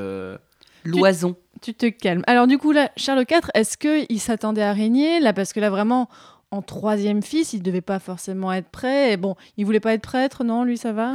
Non, non, mais de toute façon, qu'il le voulait ou pas, c'était son père qui décidait. Mais là, non, non, c'était pas du tout, le- c'était pas l'ambiance. Et euh, de toute façon, je pense que Charles arrive à un moment quand il voit ses deux frères canés euh, comme ça. Au bout d'un moment, il se dit bon, bah, c'est moi qui vais y aller, quoi. Je vais aller au charbon. Euh, surtout que, en plus, le, le- le début de son règne, euh, voilà, c'est pas top top non plus, parce qu'il y a l'histoire, euh, il y a l'histoire avec Blanche de Bourgogne euh, de la- dans la tour de Nesle, etc. Il se remarie avec une première femme, Marie de Luxembourg, qui donne naissance à une fille mais qui meurt rapidement, et en 1324, la, meurt, la, la- la reine pardon, meurt d'un accident de voiture. Et qu'est-ce qu'on a à dire alors sur Charles IV le Bel? Bah, Charles IV, euh, moi je l'aime bien. Non mais sincèrement, le mec, c'est un poissard de première. non mais sérieux. Ah, mais les points Il est- ça va deux minutes. Non mais non mais non mais là vraiment quoi. Le, le mec il est poissard mais avec tout le monde niveau familial. Il est poissard déjà avec ses deux frangins qui meurent et du coup il se retrouve avec le fesse sur, les fesses sur le trône de France et qu'il s'y attendait pas. Ensuite avec ses épouses. Sa première épouse c'est Blanche, elle le trompe ouvertement, hein, elle est condamnée pour ça. hein. Alors bon, elle est enfermée à Château-Gaillard un temps, une fois qu'il devient roi, bon on est sympa, on l'enferme à Maubuisson à l'abbaye, hein, c'est un peu, c'est un peu mieux. hein. Euh, il obtient lui une annulation quand même en 1322. Il se remarie avec Marie de Luxembourg, qui est quand même la fille de l'empereur Henri VII. Ça pu de- être un énorme euh, coup, en fait. mais hein. oui, c'est un énorme coup politique en fait. Bon, elle a 17 ans. euh, elle- Ça elle va, est- déjà, non, enfin, c'est ça- une super alliance. Il y a une visée politique sur l'Empire énorme en fait. Euh, il veut vraiment essayer de jouer dans la cour des grands, hein, le loulou. Euh, bon, bah, pas sûr qu'il en ait les capacités, mais bon, passons. Et là, paf, elle meurt deux ans plus tard. Le couple royal est en balade pour aller voir Jean XXII à Avignon. Le, le carrosse, en fait, le, ouais, le carrosse de la, hum, de, de la reine euh, verse dans un fossé. Oh non Euh, elle est grièvement blessée, elle est enceinte, elle accouche prématurément d'un fils, pas de peau, il est prénommé lui, Louis en plus, et euh, le fils meurt dès le lendemain de sa naissance. Vraiment, c'est pas possible d'a- d'avoir autant de malchance. Et elle, elle meurt quelques jours, euh, quelques jours après. Donc voilà notre bon Charles, qui n'a rien demandé à personne, euh, qui se retrouve veuf, sans héritier mâle, tout est à refaire, qui ne tente rien à rien. Il se remarie avec Jeanne d'Evreux, mais il n'a pas le temps de lui faire un fils. Non, mais il lui fait deux mômes, mais il n'a Ouais. pas le temps de lui faire un fils. Donc déjà, il n'a pas de chance avec ses frangins, il n'a pas de chance avec ses épouses, et il n'a pas de chance avec ses mouflets. Bon, déjà, je mets plus 5 points pour Petit Chaton, comme on a fait pour son frère, parce qu'effectivement, il a pas de chance. Là, Ilan, tu peux pas dire l'inverse. Je Il a vraiment. que c'est usurper les points quand même. hein. Non, non, non. Plus 5 points parce que euh, Parce qu'il vraiment fait tiep. Pas de chance. Ouais, Mais on a déjà mis des points pour pitié avant. On a mis des Oui, points. aux mérovingiens, enfin, vraiment. euh, Moi, mes carolingiens, vous les avez descendus, il n'y a eu aucune pitié. Mais on a deux Carolingiens en tête du Mais classement, parce que Ilan. vous n'avez plus rien à dire de négatif dessus, c'est tout. C'est la supériorité carolingienne, ça. Oui, Bon. alors ça, c'est à revoir. hein. Bon, alors du coup, début de règne, effectivement, un peu compliqué pour sa vie personnelle. Non, mais déjà, et puis surtout, il a dû. Mais tout son règne, il a pas de peau avec ses mouflets. Et surtout ses mouflettes. Charles, c'est quand même quelqu'un qui aurait pu assurer la suite de la dynastie. Il a sept enfants, Charles. Sept enfants. Sept Et, Il en a sept, dont deux fils. et- mais qu'est-ce qui s'est passé donc avec ces deux fils qui sont morts euh, tout, tout, tout vite Et euh, ben seulement, euh, sur les sept enfants et dont deux fils, ben, il y a deux filles qui dépassent l'âge de 10 ans. Ah ouais, Non, mais genre, quand je dis que le mec est un poissard, le mec est un vrai poissard, en Oh, fait. Donc là, moi, je suis pour lui donner au moins plus 10, quoi. Sauf que non, parce que moi, je lui mettrais des points karma. Parce que euh, Charles VI, Charles IV, c'est quand même le Dupont-Moretti de la, roi- de la loi salique. Quoi? Il- C'est lui qui a euh, mis en place définitivement l'interprétation la plus misogyne possible de la loi salique en éliminant totalement les femmes de la succession. Et le lien avec Dupont-Moretti, bon, pff, je, je cherche même pas. C'est plus, c'est plutôt Charles de Valois qui est plutôt dans ce, dans, dans ce mood-là. Parce que techniquement, euh, lui, il est pour rien si, euh, à la suite, euh, c'est pas, euh, c'est pas du côté de sa sœur que, ça, que l'héritage se passe. Le côté misogyne de la loi salique, ok, il n'y a pas de problème. Sauf que euh, les premiers Valois, euh, les premiers, pardon, les derniers Capétiens, les premiers Valois, euh, donc fin du Moyen-Âge, en fait, ils, ils, revendiquent pas autant la loi salique que ça. Et en fait, cette loi salique, elle est surtout mise en avant, revendiquée tout par les derniers Valois. Donc on est déjà à l'époque moderne. Donc je suis Sauf pas qu'on d'accord. invoque déjà la loi salique. Il suffit d'un précédent, en fait. C'est ça qui Mais- fait tenir le truc. Ouais, bon, mais alors qu'est-ce que. De toute façon, t'inquiète, hein, tu peux ne pas lui retirer de points, t'auras d'autres raisons de lui retirer des points.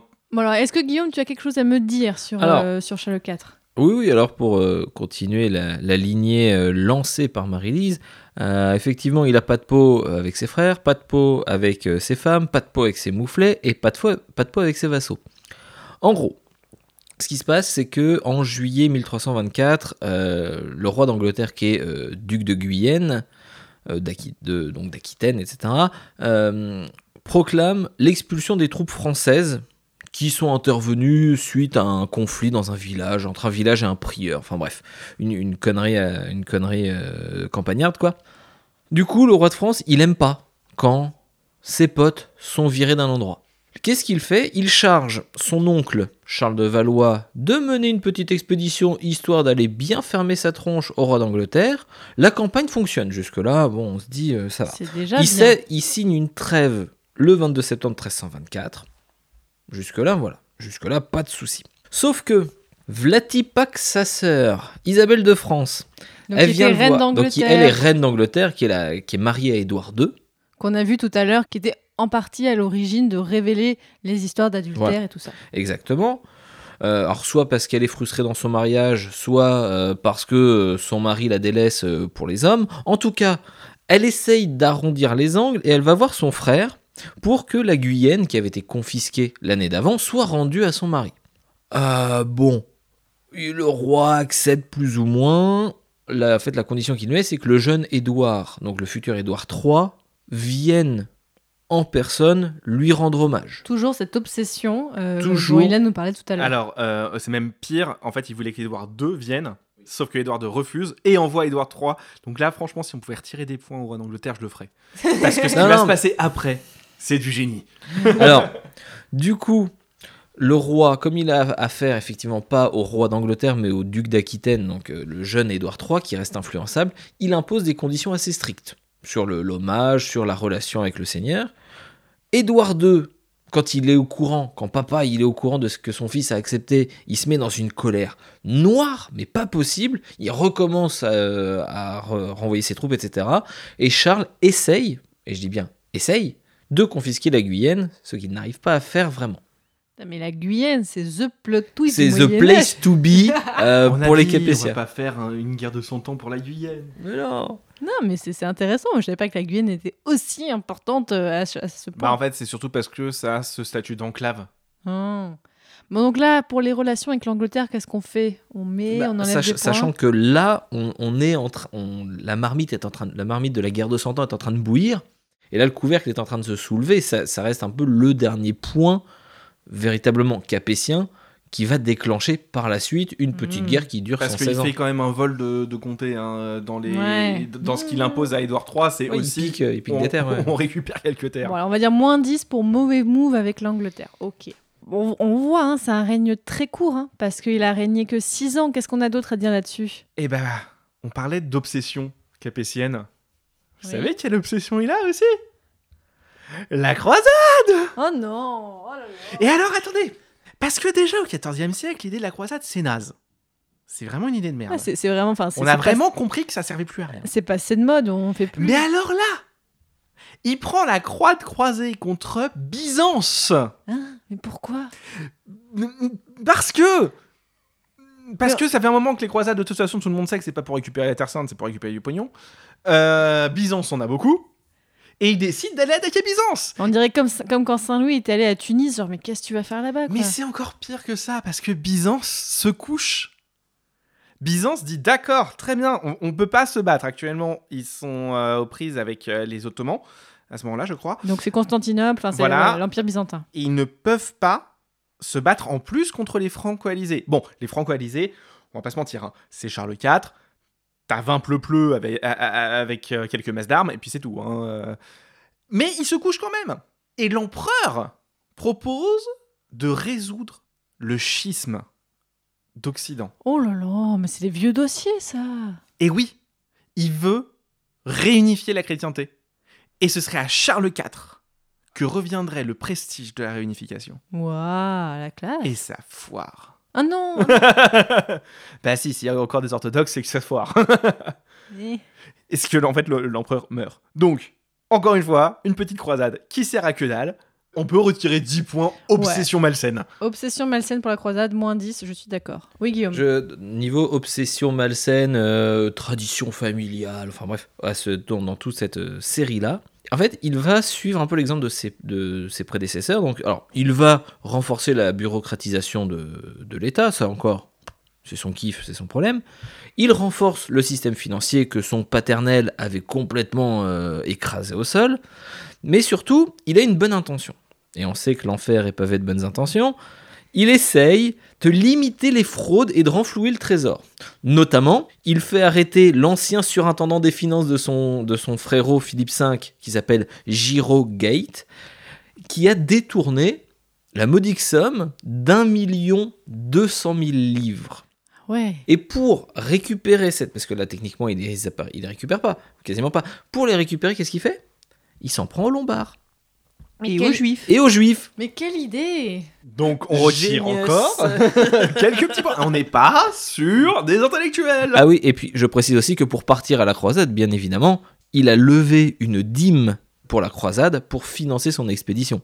Pour finalement une expédition qui a échoué. Donc moins 20 points pour vos mauvaises gestion économique, encore une fois. On peut continuer sur les petites obsessions? Alors c'est quoi l'obsession de ces derniers temps? Les Flandres? Oh mais non Mais encore les Flandres Mais euh, son Mais frère avait toujours les bon. Flandres. Alors la grande dit, réussite ouais. flamande de son frère, parce qu'ils ont quand même réussi à appeler ça réussite flamande, c'est que il va falloir continuer quand même à essayer de récupérer les Flandres. Il envoie des troupes à la frontière des Flandres. Les Flamands envoient, allez, de quoi impressionner le roi de France, donc euh, 15 pécores à moitié morts. Et le roi se couche. Mais ils sont fatigants à ce moment-là. ok, bon, allez, bon, on va dire les moins Alors 10 lui, il fait aussi. passer ça. Ce qui est génial, c'est quand même l'historiographie qui fait passer ça pour la, de la magnanimité. Ouais. En mode, non, mais vous comprenez, il voulait pas les massacrer. Non, non, non, non, c'est juste qu'il avait pas les moyens, hein, les gars. Donc moins 10 pour les Flandres. Il y a rien de positif à dire sur, sur Charles IV Si, peut-être qu'il meurt assez rapidement. mais- Alors bon, dans quelles conditions est-ce qu'il meurt lui? Alors exactement, je sais plus comment est-ce qu'il meurt, mais euh, ce qu'on sait, c'est que même en fait, je dis oui, point positif, mais non, parce que même sa mort, il la foire. Dans Comment le on sens- peut foirer sa mort Parce que les conséquences de sa mort sont apocalyptiques pour le Oui. royaume de France à ce moment-là. Parce que quand il meurt, comme l'a dit Marie-Lise, il laisse finalement au niveau des mouflets que des filles. Donc il n'y en a que deux. Donc il n'a pas de garçon. Donc ils sont trop petites pour avoir Et en plus, qui sont trop petites. Bref, donc ça veut dire qu'il n'a pas, de- il a pas de garçon, donc il n'a pas d'héritier. Donc techniquement, la lignée des Capétiens directs s'arrête. Mais on met qui? On va le voir par la suite, mais à partir de ce moment-là se pose une question, et c'est pour ça qu'on parle de loi salique, etc. C'est que on a deux choix. Soit on part, on repart du père, enfin du père, pas le seigneur, hein, de, de Philippe VI, quoi, de Philippe IV, et on regarde qui est le plus proche. Donc le plus proche, c'est Charles de Valois, le frère Son frère. le frère de Philippe IV. Mais bon, lui, il- voilà, il est un peu magnanime. Il a surtout un fils qu'il a besoin de caser parce que ce mec n'a absolument aucun talent. Et il a le charisme d'une huître, donc à savoir Philippe VI, qui celui qui va devenir Philippe VI. Ou alors, on prend, dans- toujours dans la branche paternelle, mais là, au niveau des enfants, la seule enfant qui reste, c'est Isabelle de France. Isabelle de France, qui a un enfant qui s'appelle Édouard, le futur Édouard III d'Angleterre. Mais, même s'il est en lien plus direct, techniquement, comme c'est le roi, le fils du roi d'Angleterre, on n'a pas envie de mélanger les familles. Bah, tu m'étonnes et même, enfin voilà. Mais que- que non, non, tu m'étonnes rien du tout. C'est, c'est lui le plus direct. Et on le met de côté juste parce qu'il est anglais. Ça aurait quand même été l'unification des royaumes de France et d'Angleterre. Oui, là, qui aurait été logique en fait là, qui aurait été effectivement assez logique. Et on a préféré la guerre de 100 ans. Non, mais c'est surtout que le problème, c'est que du coup, le, le masque, l'héritier masculin serait été finalement du côté de l'Angleterre. Et du coup, ça aurait été le roi d'Angleterre qui prenait possession de la France et pas la France qui prend possession de l'Angleterre. Donc ça, c'était absolument inconcevable. Et sachant surtout que Charles de Valois avait un bras, mais c'est plus un bras vu sa longueur. Le machin, c'est un poteau. il a tellement le bras long qu'en fait, il a réussi lui-même, tranquillou pépouze, dans son coin, à convaincre tout le monde en train de dire non, non, mais il est peut-être plus direct, mais eh, il passe quand même par une fille. Et en Ah. plus, c'est une- c'est un anglais. Donc non, c'est mon fils le plus direct. Et alors tous les mecs, alors je sais pas, ils avaient dû se faire un brainstorming avant et être allés à la même école que les trois frères euh, les plus teubés de- des Capétiens euh, qui se sont réunis là. Ils se sont tous posés leur cerveau côté, ils se sont dit ah bah ouais. Mais c'est là où on voit effectivement que le côté succession des rois qui peut sembler évident, bah, c'est pas du tout aussi simple que ça, que dans les faits, effectivement, c'est pas juste, c'est pas automatique. Et là, on voit que vraiment les manipulations euh, politiques et tout ça, l'influence et l'enjeu du royaume, l'intérêt du royaume, là, passe en fait avant la simple application de la loi. Bah, c'est clair, en, en- en 1328, hein, la, question, euh, la question de la succession des femmes au trône de France, certes, euh, on commence véritablement à exclure les femmes, et ça fait un bout de temps que ça dure, notamment à cause des juristes et euh, à cause des hommes d'église, hein, qui, qui- où il y a quand même une misogynie dans l'église, et, et surtout les, les femmes sont exclues des responsabilités religieuses, mais surtout, cette question de succession, elle est question, c'est une question politique avant tout. C'est Ouais. c'est pas une question juridique, c'est une question politique. Et euh, en gros, on a tranché pour ceux qui avaient gagné, clairement. Uh, this is Houston. Uh, say again, please. Houston, we have a problem. Mais mesdames et messieurs, comme vous le voyez, et auditeurs, auditrices, cet épisode est déjà très très long. Donc, après concertation, oui, on a, on a eu du montage, hein, il y a du montage, hein. après concertation avec mes jouteurs ici, je vous propose que nous allons finir ici pour cet épisode. Et oui, pour la première fois, un Super Royal sera en deux parties, mais peut-être qu'on va continuer ça après, parce que vous le verrez dans le prochain épisode, il y aura un changement de dynastie, donc enfin pas tout à fait tout ça, et aussi beaucoup, beaucoup de choses à dire avec notamment les Anglais, ça continue d'être compliqué. Donc je vous propose qu'on arrête ici pour cet épisode. Mais déjà, faisons un point sur les résultats finaux.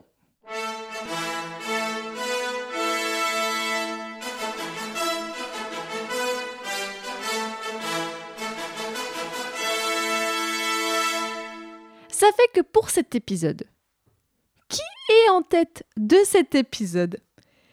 Si vous avez bien suivi, qui pour l'instant est en tête des meilleurs rois du, du 14e siècle?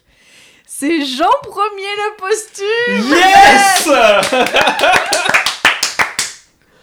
Yes Parce qu'il a rien fait et parce magnifique, que toute magnifique. sa famille, voilà. Parce que on a donc euh, Jean Ier qui n'a rien fait.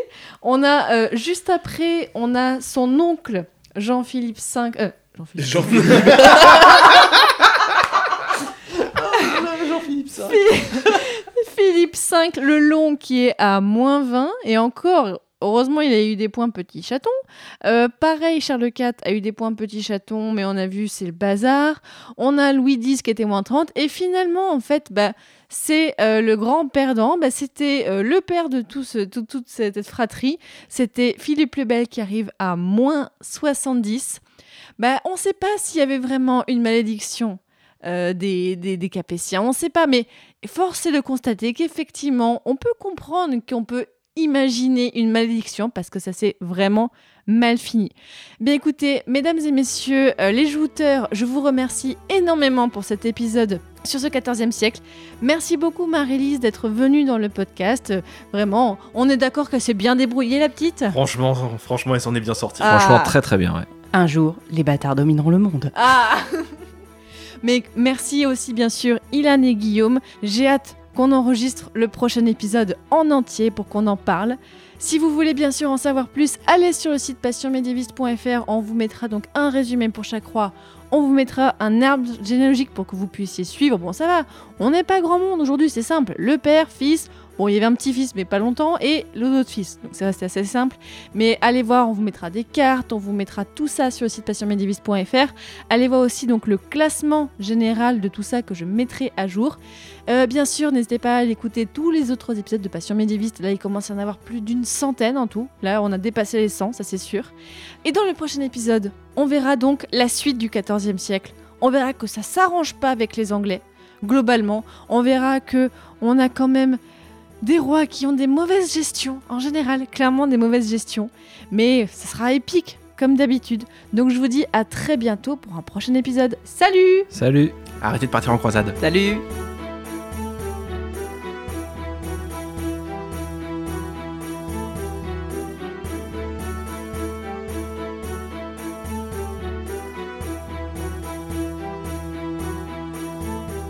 Les voici. Un tableau de famille. L'époque, XIVe siècle. Le lieu, la France. Le roi, Philippe IV. La France est alors le plus puissant des royaumes d'Occident. Le roi a une réputation de beauté légendaire qui s'accole à son nom. Il est, il restera Philippe le Bel. Auprès de lui, ses trois fils, tous trois majeurs, Louis de Navarre, dit le Hutin, ou si vous voulez le disputeur, le confus. Philippe, comte de Poitiers. Et Charles de France. Leurs épouses respectives se tiennent au deuxième rang. Marguerite, fille du duc de Bourgogne, derrière Le Hutin, son mari. Jeanne, héritière de la comté de Bourgogne, qui sera plus tard la Franche-Comté, derrière Philippe, son époux. Et enfin Blanche, sa sœur cadette, mariée à Charles de France. Ces deux dernières sont les filles de Marot d'Artois, veuve du comte palatin de Bourgogne, car il y a deux Bourgognes, le duché, la comté. Marot d'Artois, la voici, au plus haut rang. Il y a douze pères du royaume, elle est l'un d'eux. Elle est comtesse père d'Artois. Son neveu Robert, aisé à reconnaître, c'est un homme écarlate du pourpoint jusqu'aux bottes. Il est couleur de sang et le sien est généreux. Tous descendent au deuxième, troisième ou quatrième degré du roi Louis IX ou de son père. Ils sont la race de Saint-Louis. Voici encore les deux frères du roi. Le bouillant Charles, comte de Valois, comte de Romagne. Il est aussi empereur titulaire de Constantinople. Et le sage Louis, comte d'Évreux. Pour Philippe le Bel, la grandeur de la France prime tout. Il a découragé tous ses ennemis extérieurs. À l'intérieur, aucune richesse n'échappe à sa main. Dévaluation des monnaies, spoliation des fortunes, impôts écrasants. Tout doit s'incliner, plier ou rompre devant l'autorité royale. Il a même fait élire un pape français qu'il a installé de force en Avignon. Mais l'idée nationale loge dans la tête de ce prince impassible et cruel pour qui la raison d'État domine toutes les autres. Un seul pouvoir avait osé lui tenir tête, l'ordre souverain des chevaliers du Temple. Cette colossale organisation, à la fois militaire, religieuse et financière, devait aux croisades dont elle était issue sa gloire et sa richesse. Philippe le Bel a fait instruire contre le Temple le plus vaste procès dont l'histoire gardera mémoire. 15 000 inculpés, 7 ans de procédure, de torture, d'infamie. Enfin, cette blonde princesse un peu à l'écart, c'est Isabelle, épouse d'Édouard II d'Angleterre, la seule fille de Philippe le Bel. On l'appellera plus tard la Louve de France. Elle est une reine triste de l'autre côté de la Manche. Regardez, Robert d'Artois a quitté sa place. Il s'apprête à la rejoindre. Il est en route pour Westminster.